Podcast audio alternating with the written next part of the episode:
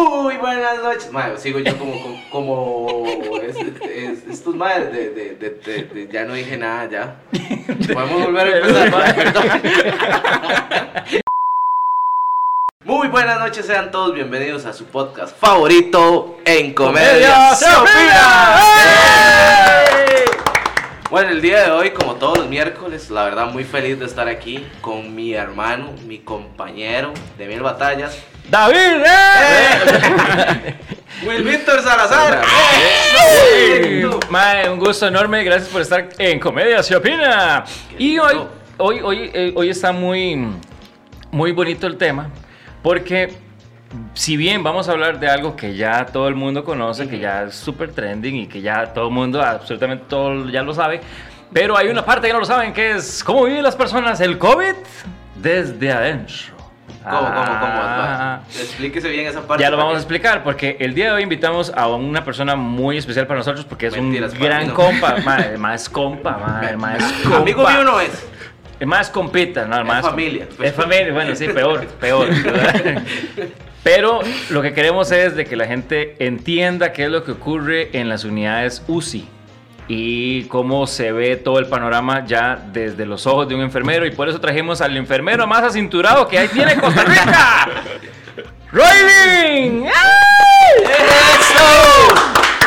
¡Roylin! Méndez, bueno. Méndez, es de apellido Méndez. Recuerde. Méndez, yo sé que sí, pero es que yo le digo Roy o a veces le digo mi amor.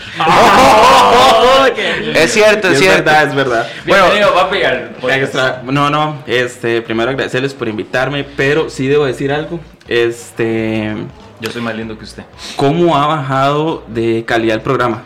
O sea, porque, porque ya, ya tuvieron, han tenido a. Telma, han tenido a la tía, Vea, se vino, tuvieron- se vino Mario Chacón. Edgar Silva, empezamos con Edgar Silva. Mario Chacón, Daniel Suchar y Roy.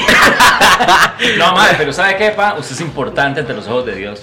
Eso es lo importante. Ante los Ah, ojos de Dios todos somos importantes, pero bueno. Aquí tenemos un Pero, mensaje. pero sí, a partir de hoy, quién sabe si sigue viendo el programa. no, a ver que La gente porque- va a decir, ¿por qué llevaron a eso? ¿Qué Ma, es no, eso? la gente va a decir, ma, es más enfermero. Uy, Dijeron, quiero que me atiendan. Ya vamos a Edgar Silva y ya vamos a Roy. A Roy. ¿Qui- ¿Quién es Roy? Ah, Edgar, llevaste. ah, ah, bueno, Edgar, Ah, Edgar. sí. No, no, madre, de verdad, porque, a ver, en Comedia se opina, eh, la idea de esto es traer, y no, y no es nada extraño que algún día traigamos, mae. Sí, sí, sí. hasta un indigente que nos encontremos ahí en la calle, porque Exacto. toda historia, toda persona tiene algo que contar, algo que enseñarnos. Toda historia debe ser contada, man, Por supuesto, totalmente. mae, y todos estamos para aprender de absolutamente de todos. Entonces, este, cierto que no sos importante, pero no, cierto, mae, Al menos para mí sí. Pero Maya, vos tenés una labor muy importante y ahí Claro. ustedes son más que, más que todo esas celebridades undercover, Maya. Porque gracias a ustedes hay mucha gente con vida en este momento. Este, lo importante, este programa, digamos, ya que yo lo he visto varias veces, eh, educa, es lo importante, desde la base del desconocimiento.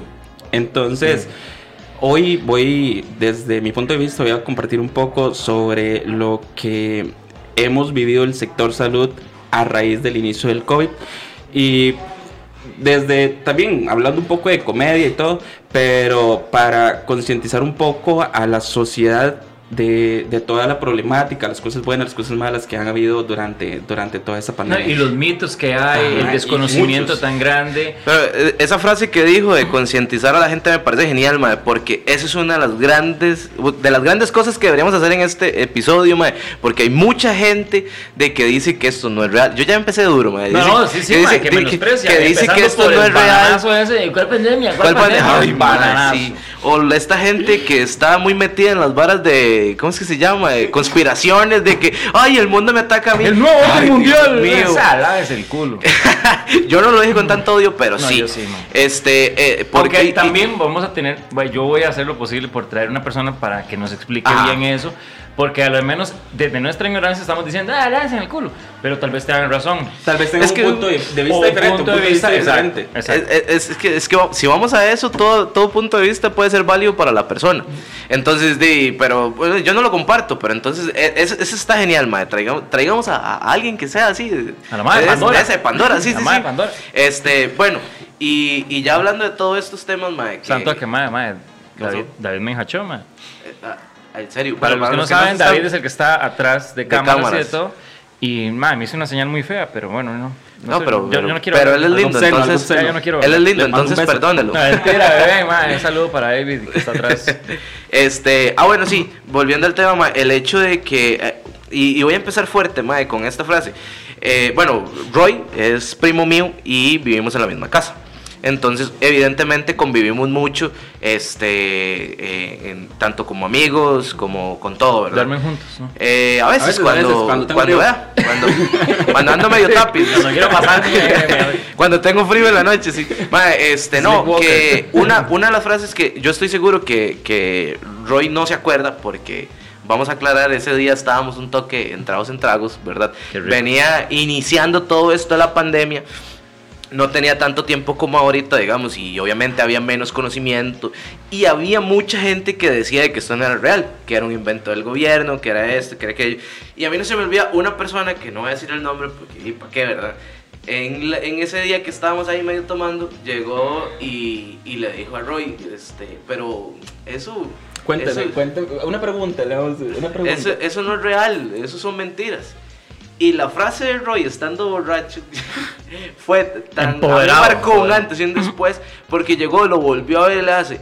A mí me parece bastante real, más cuando se me mueren. Y dio media vuelta y se fue. Uf, Para él fue una hora muy normal, pero para mí fue como... Uff, playo. Mae. Y obviamente esa otra persona, yo le vi la cara. Y entendió. Y entendió, y entendió a la mala. Claro, uno habla desde una- de un estado de privilegio de que, ay, sí, a mí no me ha dado, a mí esto, que aquello. Pero, mae, hay mucha gente que se ha muerto de esto y hay muchas familias que han es- están y han estado despedazadas por un virus, mae. Que el hecho de decir esto no existe, Mae. mae, me parece súper descuidado. Es muy irresponsable, sí, es, es- es demasiado irresponsable porque pruebas hay eh, de sobra. Madre, Roy, cuando uno, digamos, em, bueno, vos has trabajado en el hospital, bueno, trabajan- estás trabajando en el hospital Calderón Bar. Ah, ok, sí. Y antes de pandemia, ¿cómo era un día de Roy, madre? Eh, era totalmente tranquilo, digamos. Eh, antes de pandemia, yo siempre viajaba en bus. Yo siempre viajaba en bus al trabajo eh, y me regresaba en bus y todo en orden, todo bien. Eh, cuando empezó la pandemia, cuando empezó a haber restricción vehicular, que, que los lugares cerrados a las 10 de la noche y todas esas situaciones, yo me acuerdo que yo me madrugaba para ir a trabajar y pasaba, digamos, llegaba al trabajo y todo el llegaban los compañeros y empezaban a contar que los buses no, no, no les paraban. Los buses no les paraban porque iban con uniforme, entonces ellos iban para el hospital y en el hospital se contagiaban y se iban a contagiar, entonces los buses no paraban, pasaban directo y los dejaban botados. Los compañeros míos llegaban tardísimo a, a trabajar. Eh, me acuerdo de una compañera que llegó a trabajar llorando, desconsolada, ¿verdad? Y decía que, que ella, el, un bus la dejó. Entonces lo que hizo fue hacerse largo de la parada. Ajá. Cuando el bus paró y la gente se estaba acercando, ella se llegó, se metió en la fila y, y se logró montar y, y se fue para el hospital. Cuando estaba llegando, no, cuando, cuando iba de camino, una señora, una adulta mayor, empieza a decirle que es una cochina que está exponiendo la vida de todas las personas en el bus. Y empezó a decirle, a decirle, y esa compañera es una, un amor de persona. No le dijo nada y donde se bajó el bus empezó a llorar, a atacarse. Llegó al hospital y, y usted la ve hinchada de llorar. Entonces, eso fue una situación mm, que, que vivimos, que vivimos eh, todo el sector salud que viaja, vi- viajaba en ese entonces en bus, porque de verdad no, no podíamos viajar, nos costaba, los buses nos dejaban botados. Eh, dependiendo de la hora que usted viajaba, no habían taxis, no habían Ubers. Sí, claro. Este, usted tenía... Eh, servicio privado, por favor, que no están pagando. Sepa, nos está echando. No digan marcas de empresas, por favor. Este, ah, no puedo decir Uber. taxis, taxis y los otros taxis que no son rojos. sí, sí, sí, el ma- Ah, no puedo decir ni Uber ni driver ni eso, Puta, madre. Este, entonces ahí, ahí cortan esa parte. Entonces, este, había una problemática porque ya había que llegar tarde al trabajo. Entonces tenías que, que hablar con los jefes, comunicar la situación, a- a hacerlos entrar en conciencia de la situación y, y después de eso afrontar el COVID que está ahí ya. Que, que- Ahora, que ahora nosotros- esto, e- esa situación usted la vivió y ni siquiera estaba en sector COVID en ese momento, ¿o sí? Es que hasta eso, madre, porque vamos a ver, ahí- ahí la gente, exacto, la gente exacto. dice, no, sí, es una enfermera, y puede ser que estuviera en, en- pediatría, weón. O sea, a eso me altero, yo me altero, güey. No, no, no, pero, es, lógico. O sea, a ver, yo me imagino que ante el gran desconocimiento que teníamos, porque era todo el mundo, hasta los mismos, este, me- las cúpulas mae, Claro, de claro. salud, no, no sabían qué coño era hora el COVID. mae. Entonces me imagino que, que fue como, por ejemplo, con la vara de- de- de- del SIDA, mae, cuando pasó el SIDA. Este, y, y había mucha gente que lo negaba, había mucha gente que, que este, jamás a- afrontar de que tenía. eh, Sí, eh, porque lo SIDA o que encasillaban, la sociedad Mae, lo porque encasillaba. apartaban totalmente. Y bueno, tal vez no, el paralelismo no es tan fuerte con, con esto Ujú. del COVID, pero sí, mae, con historias así, de, de, ¿cómo se llama? De, de desprecio, mae, de esta manera. Eh, y que van para el trabajo a servir, que están ayudando al es país, que es la gente, exacto, es la gente que en teoría está llamada a salvar, ¿verdad? Vacilamos un montón con Roy cuando, cuando estamos ahí, entre compas y de todo, de Sí. que el MAE es un héroe que está en la primera línea de Sí, sí, nosotros le cambiamos el nombre de Roy al héroe, digamos. Al héroe. De hecho, por eso lo sentamos en la, silla- en la silla de Capitán América, porque él es nuestro líder. nuestro, nuestro héroe. Ya Nuestro estoy como, héroe. como el personaje, el eto héroe. El héroe. Me confunden las palabras, perdón. Ok, a usted, mae, bueno, vos no trabajabas directamente en el sector donde se trataba el COVID, estabas en otro, en otro lado. Ok, en ese entonces ah, estaban apareciendo los primeros casos de COVID. En- y la gente decía que toda la gente que llegaba al hospital se iba a contagiar. Nosotros en el hospital todavía no teníamos casos reportados. Pero sí, protocolos ya Pero establecidos. ya habían protocolos y algunas cosas, algunas medidas, eh, lavado de manos más rigurosos, eh, andar con cubrebocas todo el turno, porque antes no se hacía, uno solo se ponía cubrebocas como para hacer un procedimiento. Se llegaba, po- ponía, hacía una curación y todo, se quitaba cubrebocas y seguía con su vida. Pero ah, ahora no, De- de- llegó un momento en que usted se ponía el cubrebocas y eran las 8 horas con ese cubrebocas y, y listo. Sí. Y la gente se ahogaba. Nosotros no estábamos acostumbrados a pasar ocho horas con un cubrebocas puesto. Y, y, bueno, y ahora ya es algo que, Sí, que ya, está- ya es ya es cotidiano, normal, ya es normal. Y, y hasta la misma gente llega y dice, usted no se cansa de estar ocho horas con el cubrebocas. Y ya, ya, ya me hice inmune el cubrebocas. Ya, claro, y- hizo callo. Sí, ya, ya, ya eso, vamos después a eso, digamos, porque esa es otra historia que también es súper fuerte. Pero este también, bueno, reforzando lo que decía Will, en ese entonces, cuando ya usted lo pasan a, a- a- bueno, que lo llaman a ser parte de- de- del sector UCI, ¿cómo fue ese sentimiento? O sea, el hecho de saber de que, puta madre, uno va, eh, a ver, la comparación obviamente es es muy, muy ilógica, pero madre, es como decir, madre, sí, yo voy a ir a, a la guerra. A donde está. es A donde está ahora, digamos, Porque uno, digamos, uno se cubre y uno dice, madre, voy a quedarme en la choza. Y aquí, pero usted, madre, le- te estaban diciendo, Sí, madre, va- va- vaya a donde está el caos, weón. Todo, todo empezó cuando empezaron a ver los primeros casos en el servicio donde yo estaba. En el servicio donde yo estaba salió un caso reportado. Eh, un paciente que presentó los síntomas, se le hizo la prueba, salió positivo Uf. y automáticamente todos los pacientes que estaban alrededor estaban contagiados. Entonces, ese cubículo se cierra, se pone en, en aislamiento todo el personal que estuvo en contacto con ese paciente, todo, todo, todo, desde el de aseo, este, los asistentes auxiliares, enfermeros, médicos, los mandaron para la casa a cuarentena, 15 días. Esos pacientes que estuvieron en contacto con ese paciente, 15 días en cuarentena y buscar nuevo personal para poder atender a, a, a esos mientras los que ya habían estado en contacto se van para la casa de cuarentena a, a ver si presentan síntomas. Entonces, cuando los mandan para la casa, dicen, este, vamos a hacer una pequeña selección del personal que tenemos para que atienda a esos y solo ese personal los va a atender porque no queremos rotar personal para, para no exponer Sí, a, a más. sí, claro. Y tuve la dicha de que de ser ta, ta, ta. y yo, yo me escondía, yo escondía y, y ya este, fui, fui en los seleccionados. Y, y me acuerdo que em- y uno empieza con el desconocimiento porque tiene que empezar a probar algo nuevo que es ponerse el equipo de protección. Mm. Que, que em- uno empieza a ponérselo, le empiezan a decir y usted tiene que ir haciéndolo y uno dura, dur- al inicio duramos 20, 30 minutos poniéndolo para hacerlo Como correctamente. tenía que ser, mae. Y, y ya usted entra y tiene un día normal de trabajo, nada más que con ese esa- estrés de- del equipo. De hecho, que- bueno, voy a, voy a, en esa parte le voy a pedir a David que ahora le suba una, una, una foto más o menos del, del tipo de equipo que se utiliza para que vean que la vara no es jugando con, con, con, con todo lo que tienen que ponerse, con todas las prevenciones del, del caso, ¿verdad?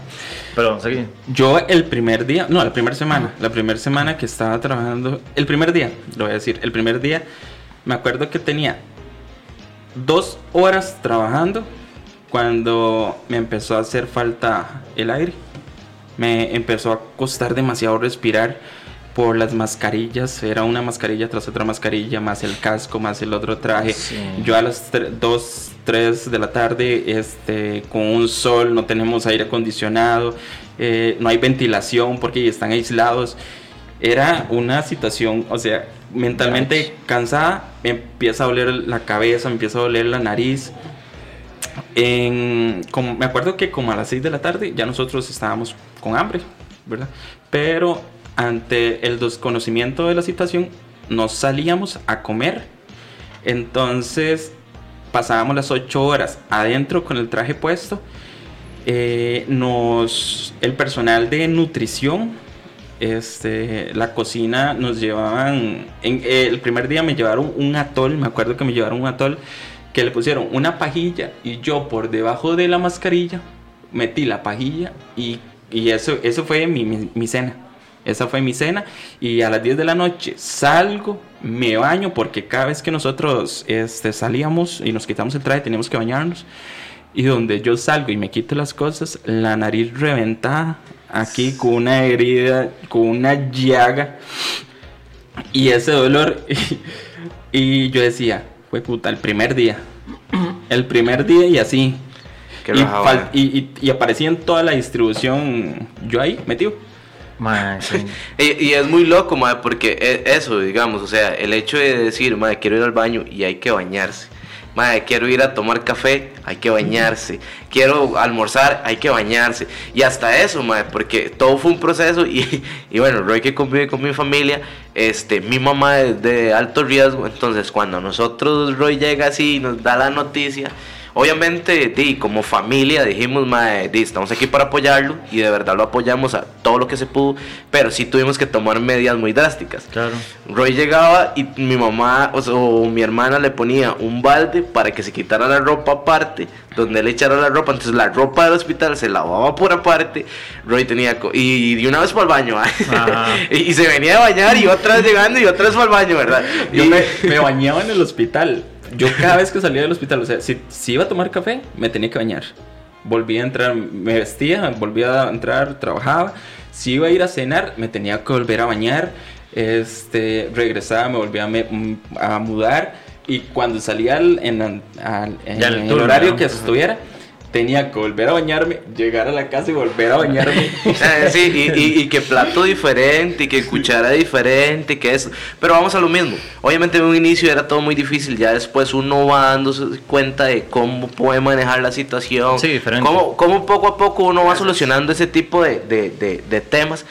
Y por dicha llegamos a una parte donde normalizamos tanto y, y- y hasta, bueno, eh, mi familia sí pasó por, por COVID, pero estamos hablando que mi familia se contagió que 11 meses después, 11, 10 meses después, estamos hablando que durante 11 meses estuvimos viviendo con el COVID a la par y no nos enfermamos por eso.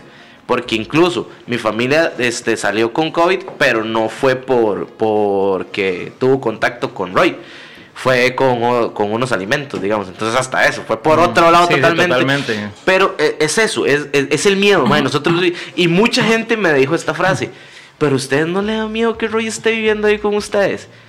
Y muchas veces me tocó defender de la posición de mi familia, de decir, mae, no, o sea, él sabe dónde está el problema. Si usted llega y toca y está caliente, usted no va a volver a tocar porque sabe que se va a quemar.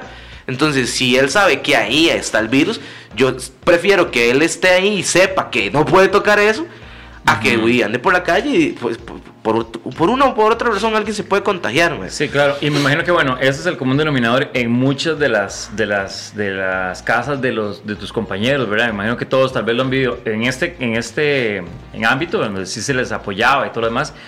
A como hay otros que me imagino que no se les apoyaba o que por lo menos decían, mae, tenés que arriesgar una vara, o sea, tenés que dejar porque di, primero está nuestra salud, digamos. Eh, voy a contar dos, dos, dos situaciones.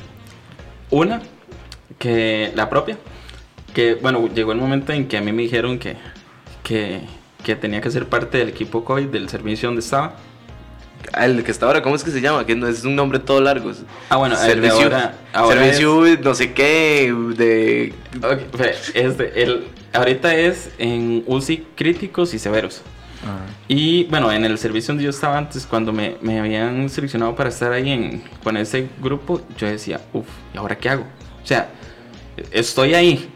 Ahora, tengo que decirle a mi primo, tengo que decirle a mi prima, tengo que decirle a mi tía. Y yo soy súper hipocondríaco. güey. Sí, bueno, es esa la vara, Y, ¿no? o sea, y yo con esa idea en la cabeza, pasé un día pensando, yo, ¿cómo les digo?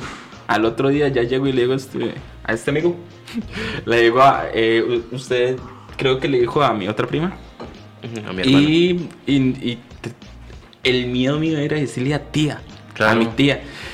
Y hasta que lo, se, lo, se lo dijimos y, y lo tomamos todos muy bien. Sí, no, y, en ese aspecto sí. todo bien. es un amor, un beso para. Pero Sí, mi mamá es demasiado hubieron compañeros, compañeras que cuando empezó la situación tuvieron, tuve una compañera en, en específico que ella se alejó uno, dos meses del hijo que tenía muy poco de, de estar recién nacido. Lo cuida- al hijo lo cuidaba más que todo el, el papá. El papá. Y la compañera tenía que... Y ella por el miedo se sacaba la leche y Y el papá era el que le daba la... Es que hasta Sí. eso, más. O sea, o sea, se alejaban. exacto. Hubieron familias que se alejaron mucho por, por eso, por protección. Por protección, por miedo. Porque yo me puedo enfermar. A mí no me importa. Pero yo enfermar a otra persona que yo quiero, que yo aprecio. Sí, eso, imagino que es una carga emocional Sí, muy, muy claro. demasiado Entonces, fuerte. muchas familias afrontaron eso. Vamos, yo es que yo no tengo hijos, no estoy casado y todo, pero si yo enfermaba a tía y a tía la pasaba mal o a esta gente, para mí la carga Claro, habría sido mucho. Y es, y es fue exactamente lo que vivieron muchos compañeros con sus familias. Entonces, estamos hablando que vivieron, bueno, primero, eh, en las, en las primeras etapas, digamos, de- de- del COVID, se vive una discriminación, un, Un tanto desprecio, feo, sumado a un desprecio, ¿verdad? Este, obviamente, eh, no es justificar, pero sí hay una causa de que todo el mundo tenía miedo, había mucho pánico, y evidentemente, ¿verdad? Se dio el caso del doctor este que se contagió, entonces ya todo el mundo dijo, esos madres no son tan inmunes como nosotros creíamos, sí, no, es tan, no es tan seguro, no es muy seguro estar a la par de ellos. Entonces, no, no, ni, ni qué protocolos, ¿eh? Pero, ma, y la gente empezó con, con, con ese miedo. Entonces, di- digamos que se suma a, a- a que pase ese tipo de cosas. Eh, después de esto, las relaciones con la familia también supongo que es muchísimo más difícil. Ma, porque a mí, por ejemplo, yo con mi hijo Noah, a mí me quitan a Noah así, ¿verdad? Que yo no puedo ni apapacharlo, ma, o- ma, yo me muero, digamos. Ma, y estamos hablando que fue una decisión propia de ella. Y, eh, perderse importante. dos meses esenciales porque estaba bebé, ma, o sea. Claro, weón, ma, por tú que haber dolido. Y no solamente, digamos, con el bebé, sino también en su relación con su esposo Claro, y también. toda esa cercanía. O sea, les cambió la vida 100%. Me imagino que en el caso tuyo, mae, también fue un, un- un cambio de, de lo que hacía Roy antes de pandemia a lo que es Roy cuando empezó con esa selección. Eh, ¿Cómo es el ambiente, digamos, entre ustedes ahí, mae? Porque, digamos, eso es casi como que los manden a la luna, weón, y solo están ustedes y se tienen ustedes, mae. O sea, perdón, antes de que nos contes eso, es que lo pregunto porque en la, una página de la Organización Panamericana de la Salud vi un artículo que me gustó muchísimo que es Falso, diría Pandora. relatado. ¡Eso no existe! ya, ma, ya, porque hay, hay que no, después ma. va a querer venir por su culpa, plan. Y lo peor es que tiene una comunidad enorme que fijo ahorita nos va a estar. No, pero a- vean, nos ma, van a comercial, ¿no? que la mae, o sea, A mí me encantaría hablar con ella porque siento que tiene un punto de vista de la vida Exacto, totalmente diferente Es al como, mío. como Fabricio Alvarado, ma, es como Fabricio Alvarado. A mí me encantaría tener a Fabricio aquí por lo mismo, porque yo quiero entender qué es lo que ¿Cómo? les pasa por la cabeza. Exacto. Pero bueno, eso es otro día.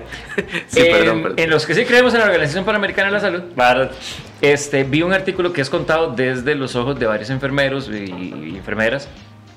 Y eh, hay una parte que dice uno de ellos y es que en los ojos de nuestros compañeros buscamos la esperanza y la fuerza para seguir.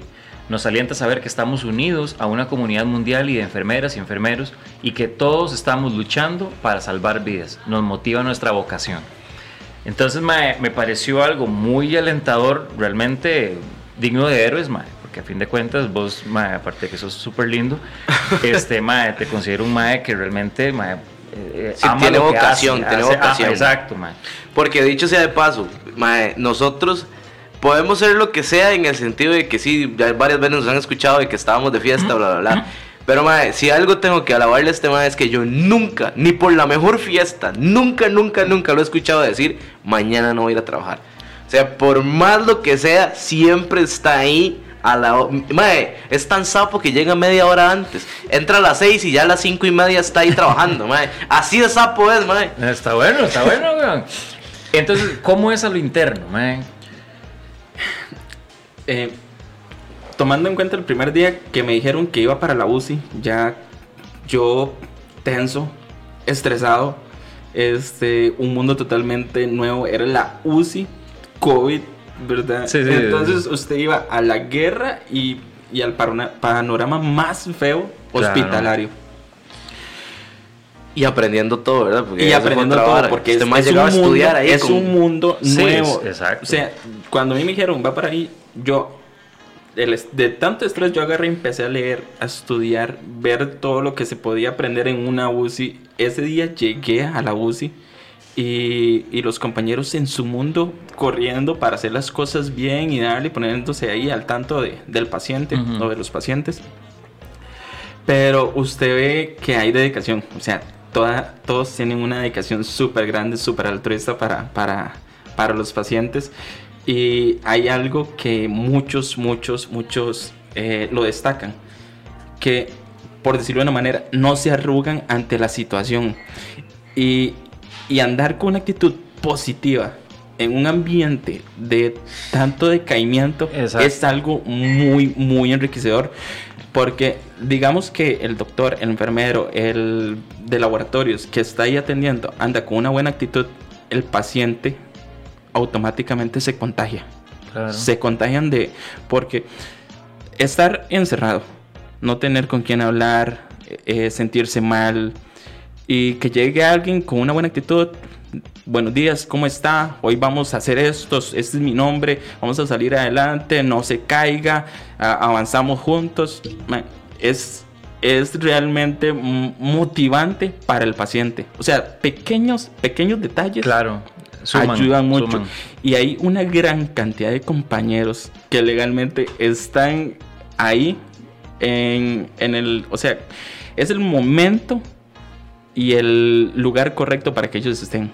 Yo creo que, ¿verdad? Que el- el- esta, esta pandemia también vino porque, bueno, yo no sé, yo antes, este, con, con, bueno, con, con- yo siempre, a mí siempre me ha gustado involucrarme mucho en los, en- en los embarazos, digamos, de, de- mis parejas.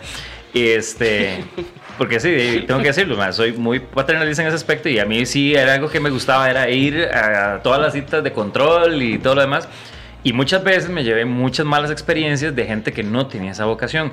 Y yo creo que ahora, este, en, cuando hice otras vueltas o cuando voy con mi hijo al hospital y todo, después de pandemia, digamos, los controles, el respeto, la forma del trato de la gente, desde la recepcionista, desde el guarda, desde quien sea, mae, yo siento que ha habido una variable tan favorable, porque ahora, mae, yo creo que la gente ya está entendiendo cuál es, o sea, cuál tiene que ser su vocación y que si está ahí, mae, es para, para servir a la gente de buena manera. Pero la, la pregunta que yo te, te hacía era que, ok, todos ¿verdad? apechugan, como decís vos, no se arrugaron, eh, hay un cambio de actitud muy importante porque saben que esos grandes, pequeños detalles esos pequeños, grandes detalles más bien, eh, hacen también la diferencia a una persona que está necesitando salir adelante, que ya tenga la enfermedad.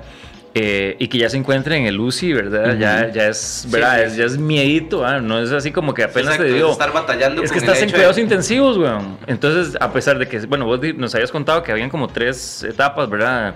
UCI, críticos y, ¿cómo era? Eh, el servicio de medicinas que tiene cierta cantidad de pacientes, luego ahí si se complica un poco más pasan a, a la UCI, a severos. Severos. Eh, y los pacientes que se complican aún más todavía, estar en UCI severos, pasan a la UCI críticos que ya es un poco más complicado. Exacto. Y luego están los que yo les comentaba a ustedes, que son los pacientes con, con ECMO, que es... Que ya eso, bueno, eso ahorita lo hablamos porque, sí, porque es, que, que tocar. la gente no, no se da cuenta. Pero a lo que me refiero es... ¿Ha habido algún momento, tal vez no sé si en tu lugar o, conoces de alguna historia de personas que, que efectivamente... Porque, a ver, más, somos seres humanos, estamos en una hora de presión y el hecho de saber de que tenés a cargo vidas que tenés, aparte de eso, tu propia vida, la de tu familia, de un contagio, del mínimo error, mae, y te vas para la mierda. Eso genera mucho estrés, genera mucha, mucha tensión. Y, mae, estar ocho horas ahí, weón, y con disposición a más. y que tengan que todos esos protocolos, mae, tengo que ir al baño, mae, tienen que bañarse, cambiarse, y ponerse. cansado, ¿verdad? Debe ser, mae, uno, mae, por ejemplo, yo cuando estoy en la pensión, mae, y a veces me tocan secuencias en donde tengo que hacer tres cambios de vestuario y yo estoy, mae, cago en la pereza, mae, tres cambios de vestuario. Ahora ustedes que por lo mínimo, entonces eso genera un, estrés muy grande. Se han dado casos de, de, estrés entre ustedes, gente que dice, mae, ya no puedo más con esto. Eh, y, cómo se, se apechugan entre ustedes o cómo se dan para que el rato sea sí, sí, agradable si alguien, entre lo que se pueda. Si alguien ha decaído, ¿cómo han hecho como para apoyarlo, como para salir adelante? O cómo trabajan su, salud mental, porque eso también es muy importante. A, a, raíz del COVID, como decía, muchas familias se alejaron. Entonces, eh, tuve compañeros que solicitaron a las jefaturas que los sacaran del área porque ya no querían estar lejos de sus familias. Mm. Se les entiende, o sea, totalmente. Entonces, se cambian y otro toma su lugar. O sea, por ejemplo, en mi caso, yo como le estaba contando, yo sin hijos, sin esposa, yo, mándenme, yo voy. Eh, y es lo que hay que hacer. Em, pero como lo normalizo, ¿verdad? Sí, es, que lo que hay que hacer, alguien lo tiene que hacer, alguien lo tiene que hacer y prefiero, en ese caso, prefiero ser yo a que sea el que tiene un chiquito, estás poniendo a su esposa, estás poniendo a su hijo. Este, y, eso es lo, mínimo que podemos hacer, ¿verdad? Pero por ahí íbamos. Sí, porque me imagino que, o sea, como te digo, eh, yo sé que.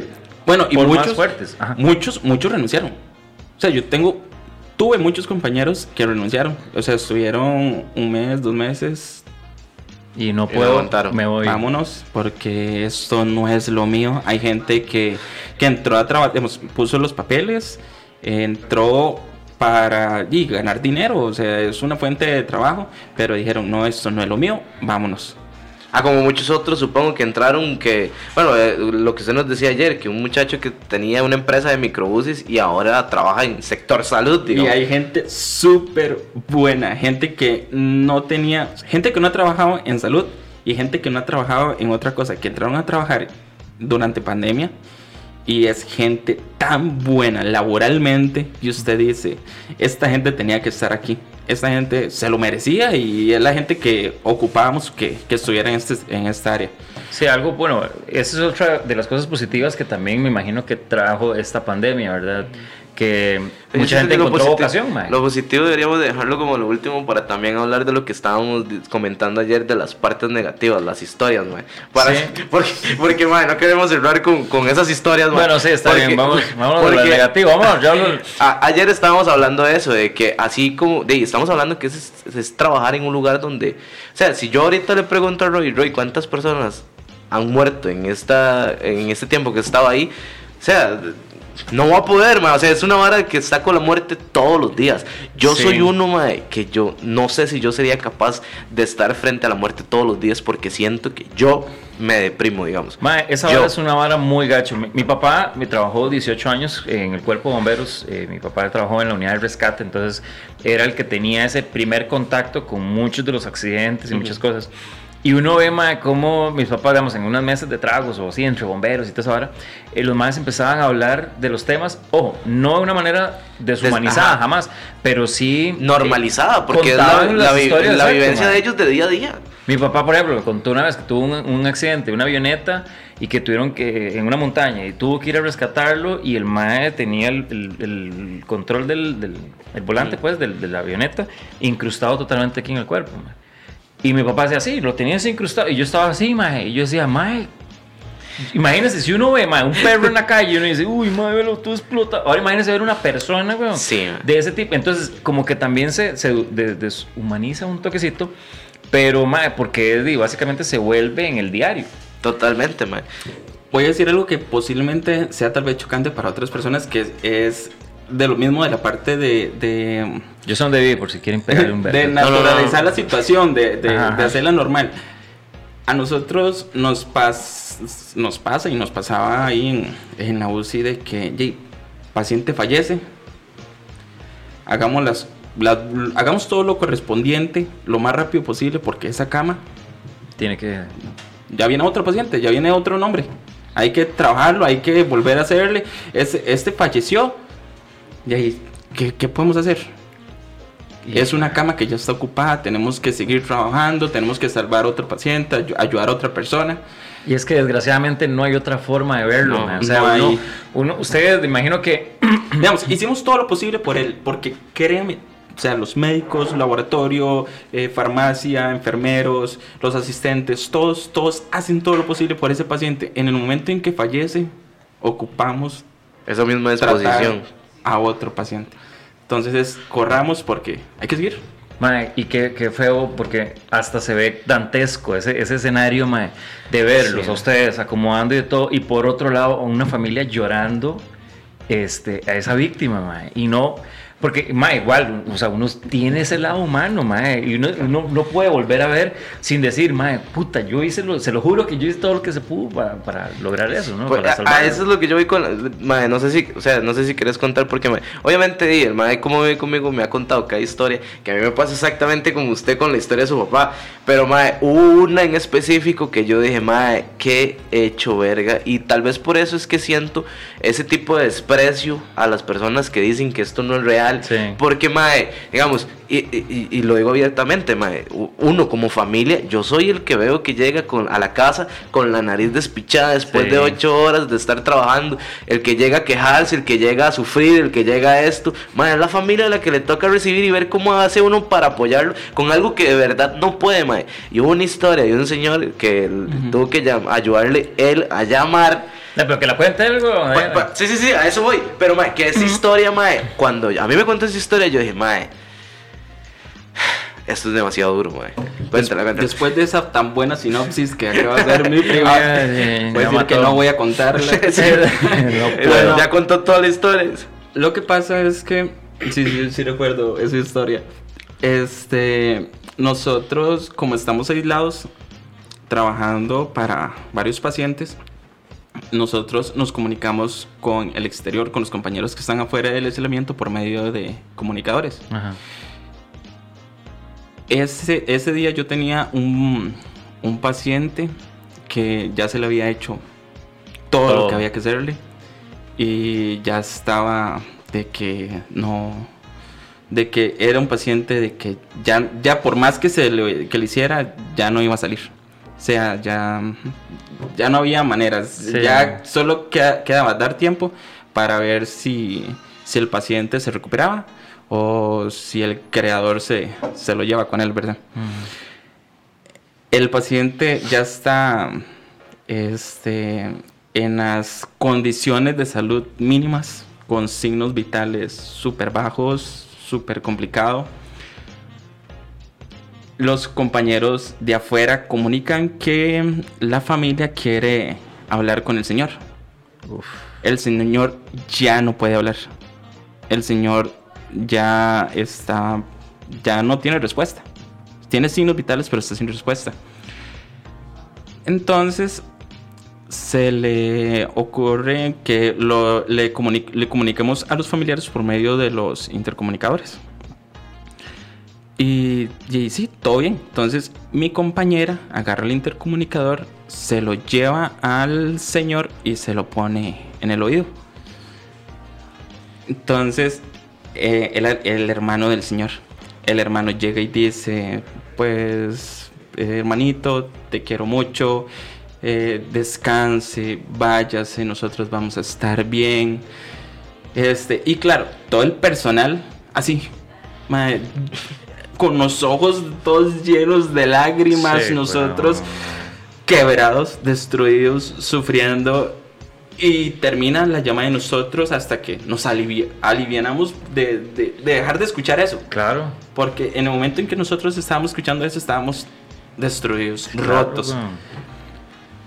En eso, mi compañera se va, ella sale para ir a comer y dicen, la esposa quiere hablar con el señor. Y me dan el que a mí, el intercomunicador. Y yo... Busco, a mí? Y yo busco, busco al asistente, al auxiliar y todos para pasarles el... Y se esconden, se desaparecen. Y hago yo y me toca a mí. Y yo vuelvo a ver para todos lados buscando apoyo, ayuda y nada. Y entonces oye, no, voy, voy machito, voy varón, voy varón. Me acerco al señor, le pongo el comunicador en el oído y empieza la esposa. Mi amor, te amo, han sido 30 años juntos. Ay, coma mierda. nuestros hijos van a estar bien. Pasé los mejores años de mi vida con usted y todo aquello. Claro yo en ese momento, yo con aquellos, con los lentes de protección, como hasta por la mitad de agua, porque está llore, que llore, que llore, y yo decía que la gente tal vez no lo crea en... Yo lo creo, es, esto yo lo creo y lo voy, a, decir. Los signos vitales del paciente empiezan a variar, empiezan a cambiar, empiezan a haber algunas, algunos cambios leves que usted ve que que empiezan a ocurrir. A mí eh, por la cabeza me pasa de que él está escuchando lo que la esposa y el hermano le están diciendo. Eh, yo siento que sí los escuchó. O sea, si, si, si alguien está escuchando esto y en algún momento... de quiénes eran y todo. Y después de que terminó la llamada, cinco minutos después, el paciente fallece. Uf. Imagínese todo lo que puede pasar en mi cabeza en ese momento, escuchando a la familia hablando, diciéndole todos los mensajes y luego yo verlo al rato. es fuerte, fuerte, fuerte. Y eso son cosas que nadie le gustaría vivir, tal vez. Pero el aprendizaje que usted tiene como persona de empezar a valorar cada cosa en este mundo, vieras que hay cosas que que a, a, través de golpes usted aprende. Y esas imágenes, esos recuerdos que yo tengo de esas cosas, yo digo, qué importante que es la familia, qué importante que es tener gente cerca que lo quiera uno, hasta el último suspiro. Sí. y es, ah, lo que yo voy, y, y, como esa, ah, me ha contado que si nos ponemos aquí son tres horas de podcast, digamos. Entonces, ahí es donde, ¿cómo uno no se va a molestar que llegue alguien y, le diga, bueno, pero es que eso son mentiras, eso no existe. Mae, obviamente, si usted no ha vivido eso, usted no puede, no, no lo va a, a, a, sentir, digamos, pero mae, por lo menos hay que tratar de ser humano y mae, ponerse en los pies de los demás. y, no solamente mae, lo de la enfermedad eh, per se, mae, sino también algo que vos estás diciendo que es sumamente importante y que, y que tal vez mae, no nos hayamos dado cuenta eh, este, así no hasta el momento en donde ya hay algo que, efectivamente te, hace ese clic. Pero lo que quiero rescatar aquí también es, Mae, la... Puta madre, que puta me llegó un yo estoy... Eh, a mí no me gusta contar esa historia porque... lo que digo es la labor de ustedes, Mae. O sea, eh, el hecho de, la, de la imagen de ustedes de que hay mucha gente que los ataca porque, mae, este, no sé, son, son más que les pagan un salario y quitan, ponen sábanas y así Sí, y sí, lo creen otro. que eso Pero hacer una vara así, weón, mae, tener ese, ese, esa, esa, esa humanidad, mae, y es algo más allá Sí, de eso, mae, weón, es- ese, ese tacto, ese sentido, mae, de poder darle a una persona la posibilidad de despedirse de, de- de- de su ser querido, weón. Qué, qué, qué bueno, mae, de verdad. Ay, no, de, de- Mis de- respetos, de verdad que sí. De, hecho, ma, o sea, yo obviamente a raíz de esto, y aparte que y mi mamá como ha pasado varias veces en el hospital, y la verdad, yo nunca he tenido mala experiencia, no puedo hablar mal de, de, de- de ningún funcionario de la caja, pero ma, el hecho de, de- de saber esto, ma, el hecho de ver cómo está la situación allá adentro, ma, ahí es donde uno dice, definitivamente ahí está el que la vida, Dios, Buda, la, cualquier ser supremo que exista, escogió para que esté ahí, mae, porque no es cualquiera, mae, Claro, no es cualquiera el que tiene es, esa fuerza de voluntad y que no se vuelve loco, mae, o sea, es una, vea, por Bueno. decirte algo, es, es la misma persona que en la mañana iba para el trabajo, lo es, lo, lo- no lo querían llevar, lo maltrataron y aún así llega y salva vidas, mae. Por eso. Puta, mae, o sea, como uno, como uno va a ser tan, tan infeliz para no Mi papá me tratarlo contó peor. una historia una vez, mae, de que iban a, tenían que entrar en un lugar, o sea, no, no, no, no es la pena mencionarlo, pero digamos que es un, un lugar muy famoso de, de, de riesgo social, mae, y era una persona que la habían baleado, ellos iban a ir a salvarle la vida, mae, y la gente empezaba a tirarles piedras, les empezaba esto, les empezaba lo otro, los empezaron a insultar, este, mientras ellos ya cuando lograron entrar como fuerza pública, mae, salvándole al mae que acaban de balear, y la gente les decía, mae, gánenlo, gánenlo, mae, ganen a este mae, ganen.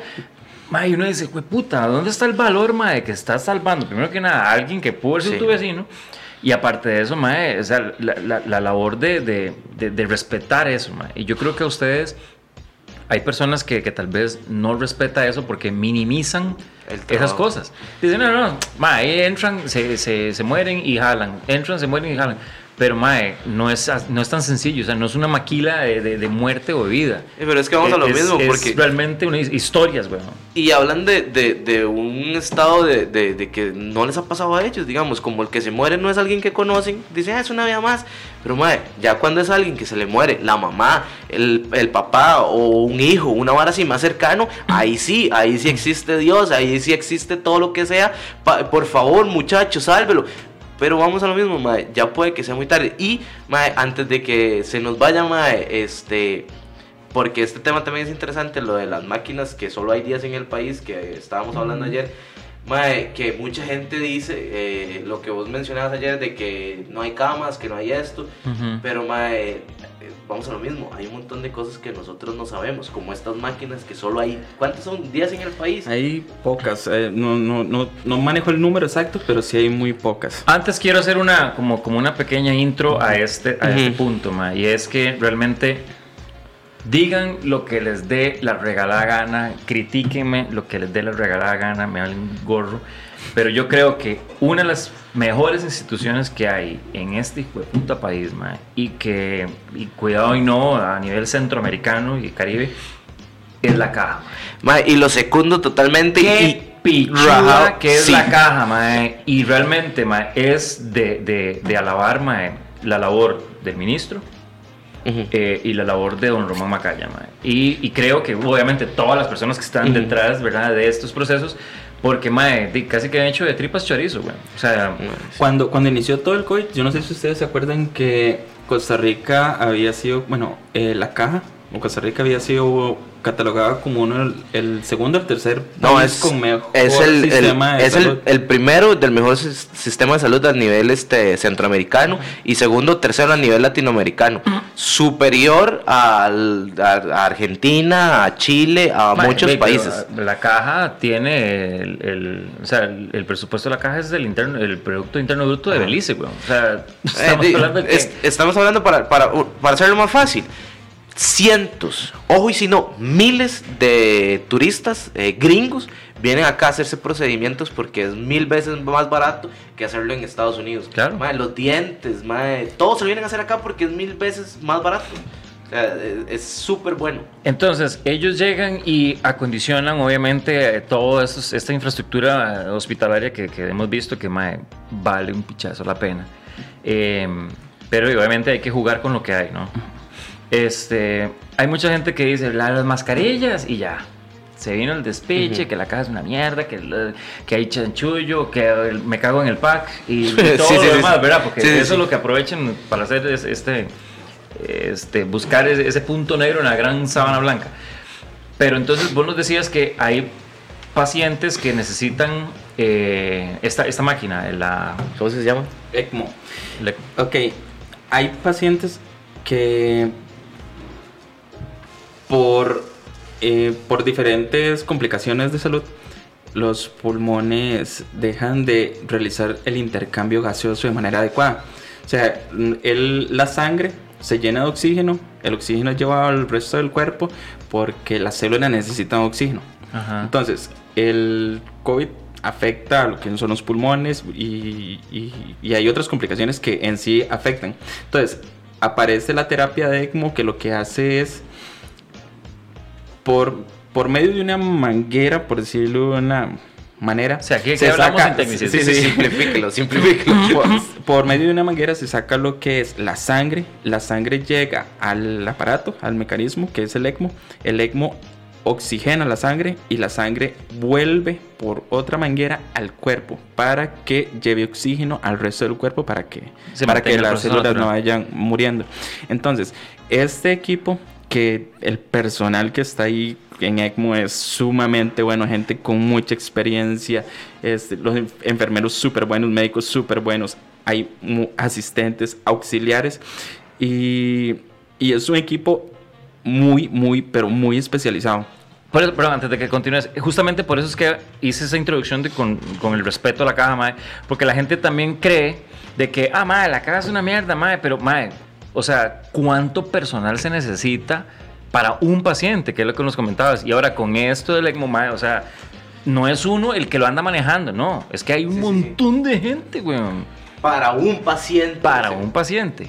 Hay, digamos, cada paciente con ECMO se supone que tiene que tener un enfermero, o sea, a lo que se comenta en pasillos, un enfermero que esté capacitado para solo manejar el ECMO. Hay un enfermero solo para el, para el equipo, un enfermero solo para el paciente, debe haber asistentes, auxiliares y los médicos. Estamos hablando de un paciente. Mae, voy a hacer una pregunta a partir de la ignorancia porque yo sé que es lo que la gente opina. Eh, no, es, no es la percepción de Will Salazar, sino es lo que se ha escuchado y se lo digo. ¿Es necesario eso? O sea, no se puede que solo sea uno el que haga las dos, las dos cosas o las tres cosas o, o que no ocupen cuatro, que ocupen dos. Eh, o sea, se complicaría demasiado. O sea, usted, estamos hablando de que... Se podría hacer, es- pero no al 100%, digamos.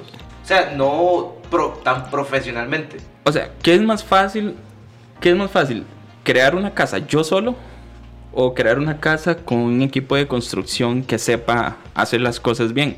O sea, estamos hablando de personas. Yo puedo construir una casa solo, pero, ¿cuánto atender a una persona yo solo, manejando tanto equipo, estamos hablando de una vida. Entonces, es totalmente necesario que esa vida tenga la mejor atención y mientras más equipo tengan, mejor. Mientras no, no sea, digamos, tumulto. O sea, que sea el equipo necesario para brindar una atención de calidad, que es lo que todos queremos. Y, y es verdad, puede, puede que haber, pueden haber un enfermero, pero no todos los enfermeros están capacitados para, para manejar el ECMO. Entonces tiene que haber uno precisamente sepa eso. capacitado para el ECMO, solo para ese, solo para el, Para para, ese el equipo. equipo. Ujú. Y otro para el paciente, porque el paciente uno, usted pasa haciéndole cosas al paciente durante las ocho horas.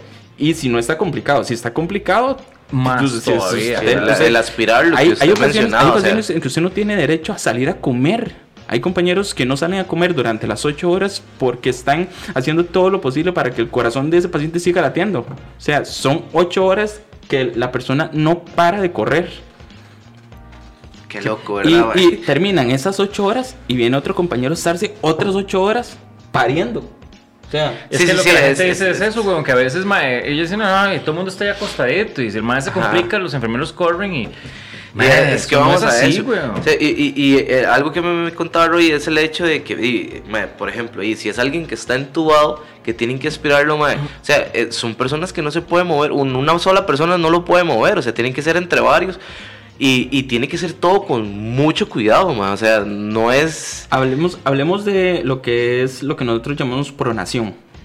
Cuando un paciente está entubado, esos pacientes de COVID, eh, la posición que a ellos les sirve más es estar boca abajo. Esa es la, prona- la pronación, estar boca abajo. Ajá. Entonces, hagamos de cuenta que una, una persona está eh, con el tubo, está con un montón de medicamentos pegados en la yugular o en Vías, otra, sí, vía, más eh, todo el equipo que tenga colocado y ustedes dicen, y hay que pronar al paciente. Entonces, tienen que meter a seis personas Para a darle vuelta sin desconectarlo del tubo, sin que nada se le arranque, sin que nada se le zafe. Sí, Y sí. sin que le haga algún daño Es, ahí. es una coordinación, cuando, cuando tenemos que pronar, es una coordinación tan exageradamente buena, la verdad, porque estos, a la cuenta de tres, todos vamos a girar, a la cuenta de dos, hacemos aquí, jalemos para acá, Sí, y sí, es todo todos, coreográfico, todos, al, sí, exactamente, todo es coreográfico. Y hay un manual y todos se lo tienen que saber porque eso hay que ir a hacerlo. Este paso, luego vamos por este, luego hacemos esto y luego le damos vuelta al paciente y acomodémoslo porque no puede estar mucho tiempo sin medicamentos y sin las infusiones y el tubo se va a zafar. O sea, Uf, bueno, a- ahora sí, después de todo esto, siento que ya llegó la hora de hablar de las cosas positivas también, porque a pesar de todo, aunque parezca imposible, este, también hay historias agradables de, de todo esto. Sí, sí, como, Este- como todo, y no, no, no necesariamente todo tiene que ser tan mal, o sea, tan malo. Ya Ah, o- visto que- obviamente sí es la mayoría, digamos, porque es un sector donde lo normal es que vaya gente que la está pasando muy mal, pero sin embargo hay eh, cosas, pequeños destellos de luz, como también el que nos contó. Ah, es que ayer estuvimos medio contándonos... Eso es lo que te iba a adelantar, Historias. porque, digamos, no me acuerdo quién fue el que me comentó, no recuerdo quién fue, pero el que me comentó es, le dio, le dio COVID. Y él dice que lo primero que él pensó fue, Mae, que a mí no me mencionen la palabra UCI. O sea, que me- me- todo lo que quieran y que me, me Sí, violen sí. la nariz y todo lo que sea, pero a mí me dicen UCI y yo no entraba a la UCI cuando yo estoy palmo, mae. Pero ya es una vara más Mental. psicológica, ¿no? De- eh, a ustedes también les ha tocado ser terapistas, o sea, psicó- psicólogos, les ha tocado ser Ajá. este. Motivadores, motivadores, todo ahí. les ha tocado hacer toda esa vara. Y ser la luz en esa oscuridad. cuando un paciente está muy complicado, cuando un paciente está bastante complicado, este se llega a hablar con ellos y se les pregunta que si están de acuerdo a que se les realice el proceso de, de colocarle el tubo para la ventilación. Ajá. Si ellos están de acuerdo, pues cabe la posibilidad de que si se complica más, se realice el procedimiento. Si ellos no están de acuerdo, no podemos intervenir, no podemos hacer nada porque él está decidiendo ante su propio cuerpo, es, ante su existencia. Nosotros, por, por- cuando ellos dicen no queremos, no, no, no, no nos realicen el Sí, pues procedimiento, es una sentencia de muerte. O sea, a fin de cuentas, lo que están diciendo es, mano, eh, pues, voy a, a jalar. y ahí los minutos empiezan a, a pasar, Claro. a pasar y ya ahí es la voluntad del paciente, la voluntad del, de la creación divina y hay pacientes que llega el momento en que dicen no, ya me echo, me echo a morir, este, no quiero que me hagan nada y ahí es, es donde empezamos nosotros a intervenir, a lo que nosotros pensamos. Eh, a mí me pasaba que en estos días hubo un, un paciente que él dijo, él, él sí llegó y dijo, este, hágamelo, póngame el tubo, yo ya, ya no tolero más esto, ya me siento muy mal, ya, ya no puedo más, este, solo quiero que los días pasen y si me tengo que morir me muero y listo. Uf. Entonces, em, ante la situación, yo voy, reviso el expediente, reviso los laboratorios, reviso números. Los números no están tan mal, pero el paciente está emocionalmente inestable. Caído, sí. Entonces, usted saque su ratito de humanidad y hable, uno saca el ratito de humanidad y habla con el paciente y le trate de hacer ver las cosas como uno las ve. No se echa a morir. Todavía hay mucho por delante. Usted tiene familia, hay gente que todavía lo quiere, que hay gente que lo espera. Este puede está la posibilidad de que en realidad no pueda seguir, tal vez ya mañana no esté, pero hoy la hoy haga lo posible. Y con este paciente, este, yo necio, necio diciéndole, diciéndole, y, y algo, algo de lo que le dije tal vez le sirvió, tal vez le funcionó. Entonces hay un cambio de actitud durante, durante esa mañana y, y él empieza a subir más los números, los, los signos vitales mejoran, eh, la saturación de oxígeno, que es la cantidad de oxígeno en, en el cuerpo, empieza a mejorar y todo súper bien. Cuando termina el turno yo le digo, bueno, no voy a decir el nombre, este, mañana lo veo, espero que siga súper bien. Al próximo día llego yo y el paciente con una actitud 10 de 10. Y a mí me gustó tanto porque llego, en un momento llega él y me dice, ve Roy, este... Eh, Vieras que quiero invitarlo. Y yo, ¿a qué? ¿A qué? Y me dice, eh, cuando yo salga de acá, cuando yo salga de acá y no sé, me recupere durante unos ocho días, yo quiero que usted en este momento me dé su número de teléfono y yo quiero que usted vaya donde mi familia y almuerce con nosotros y la pase súper bien. Y yo, es, es, la gratitud que usted puede, que usted le da eso a, nivel de, de vida, es algo súper tanis. Yo creo que, digamos, eh, las ciencias de la salud a nivel de ayudar a otras personas tiene...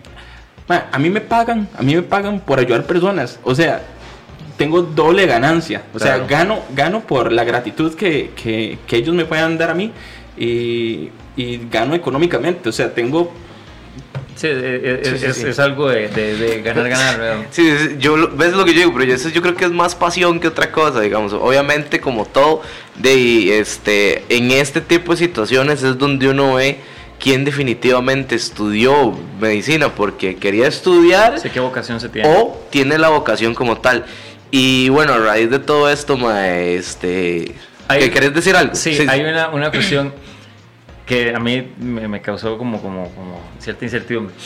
Hubo una campaña, porque yo participé de esa, hubo una campaña o varias campañas en donde se hacían mensajes de motivación para ustedes.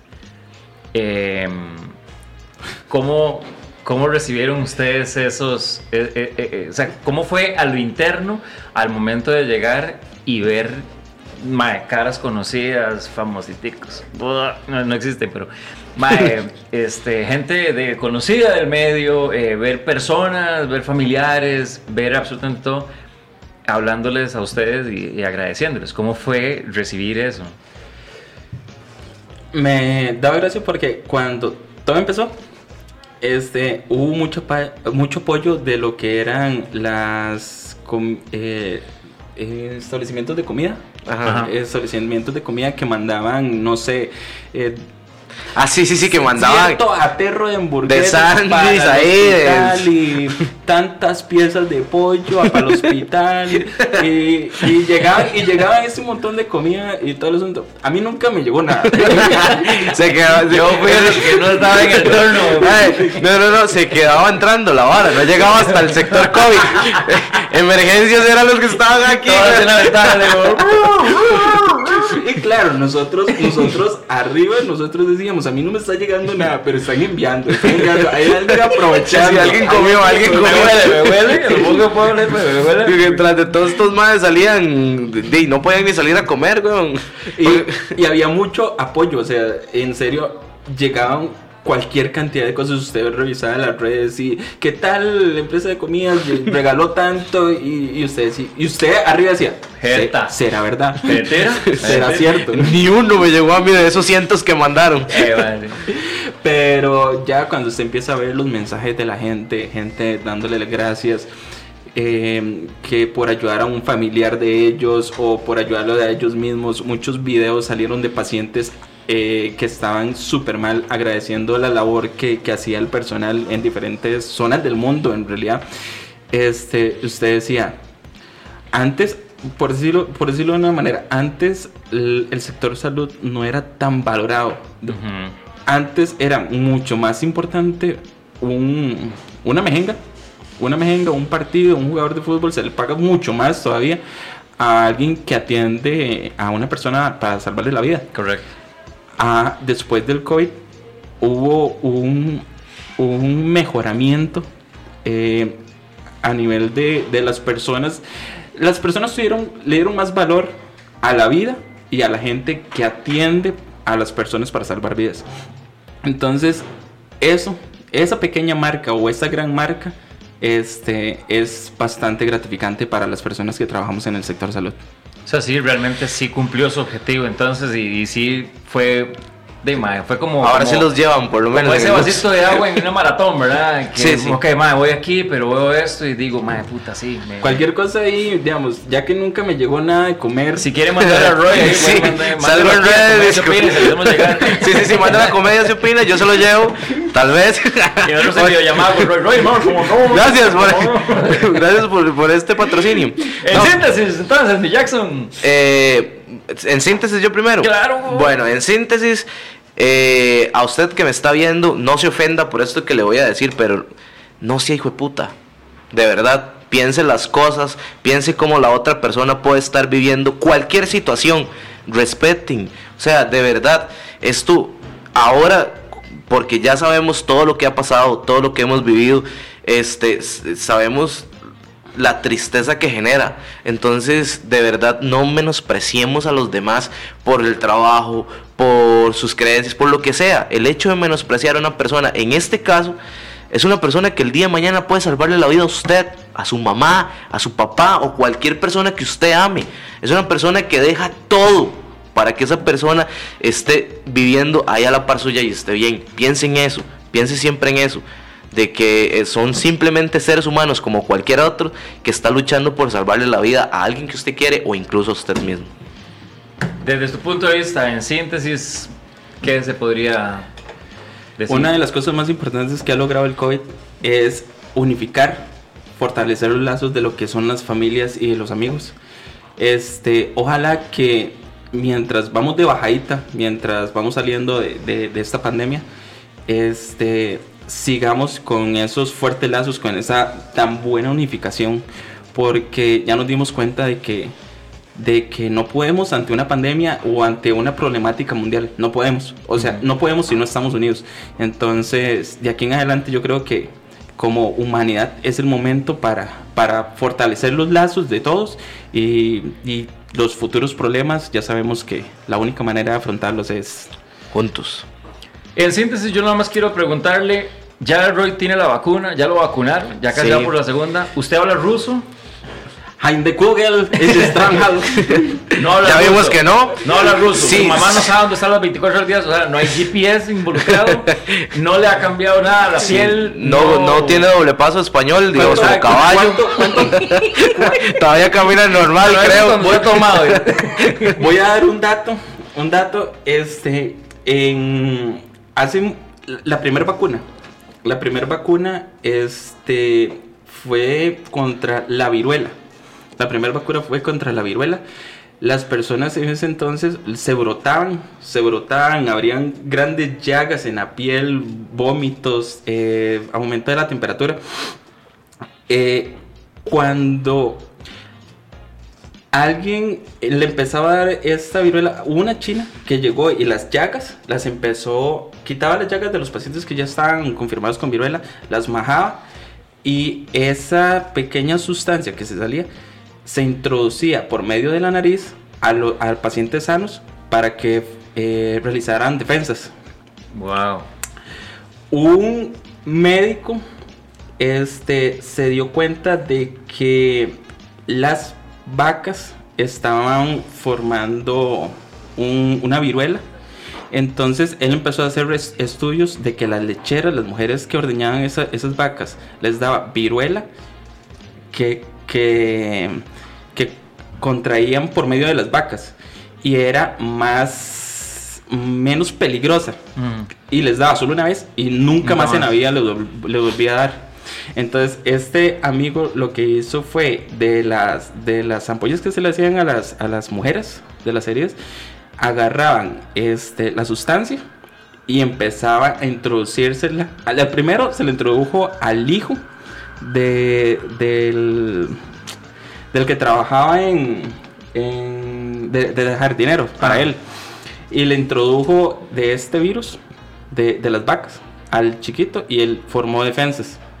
Entonces fue, fue a raíz de las vacas que se, empe- se empezó a hacer la primera vacuna. Por eso se llama vacuna, a raíz de las vacas. Oh. Ah, vemos. Datos históricos por Roiling. Entonces, Pero ¿sí ves? entonces, usted no le pasó absolutamente nada con la vacuna, usted sigue siendo el mismo de siempre, de- ya... Sigue siendo la misma vaca.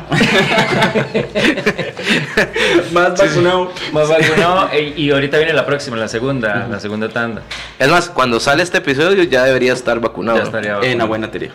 Pero bueno, mae, de verdad, este, yo en síntesis lo único que puedo decir es, realmente tenemos que valorar no solamente la- nuestras instituciones y defenderlas a capa y espada, porque realmente están haciendo una labor que he visto en, bueno, no, con respecto a la CAA, más bien ha sido una de las que han sufrido un montón de, de debacles y de cúpulas de mierda, pero este, que se mantiene ahí firme y ahorita lo está demostrando con, con- con lo que hizo y con todos los procedimientos que están haciendo para que usted, yo o cualquier persona que tenga que pasar o haya pasado este, por esta enfermedad o, o- o- o lo que sea, este, de- tenga una, una oportunidad para contarla. Este, el equipo que están obteniendo, la, la forma en que lo están haciendo y sobre todo el personal que tienen. Hay que creer realmente en ese personal, apoyarlo y no ser un, un conflicto más. Sí. Y si usted por A o por B adquiere el, el COVID, este, yo creo que un papel muy importante es la forma en, que usted se mentalice de cómo lo va a enfrentar, Eh, porque eso también juega un papel muy importante. Y sepa y confíe en que nuestro sistema de salud es un sistema sumamente completo y ya que ahora sí se está viendo que efectivamente crea una vocación con respecto a eso. Ay, yo quiero decir una cosita Dale. pequeñita antes de cerrar, mae. Este, porque vamos a lo mismo a esto de la gente, las conspiraciones y todo esto. Si usted ha escuchado al- algo que tenga que ver con que la vacuna no es buena, que la vacuna le va a traer algún problema, de verdad. con- eh, no confíe en lo primero que usted lee en redes sociales, infórmese, busque fuentes originales, verificadas, fuentes que de verdad le están diciendo la verdad. O sea, no se deje ir por lo que dice un youtuber, no se deje ir por lo que dice la revista Magazine G, no sé qué, y nadie sabe de dónde viene. Infórmese de verdad. Esa Hay vacuna. oficiales, el ministerio tiene Totalmente, pero mucha gente cree, y por esto mismo este, es lo que está pasando, de que mucha gente cree que las vacunas son malas, pero es porque ve lo primero que sale en redes. Entonces, desconfíe de esas notas, busquen fuentes oficiales y de verdad una vacuna les puede salvar la vida. De verdad, la ciencia desde, desde que se está haciendo siempre ha sido para mejorar, nunca ha estado en nuestra contra, hasta incluso cuando han fallado, siempre le han sacado provecho. Entonces, porfa, porfa, cuídense. De verdad, Qué lindo, qué mensaje Jackson. Y de verdad, Roy, muchísimas gracias por Sí, compartir muchísimas esas gracias. historias, mae, tanto las que han sido muy dolorosas, así como también que hay positivas.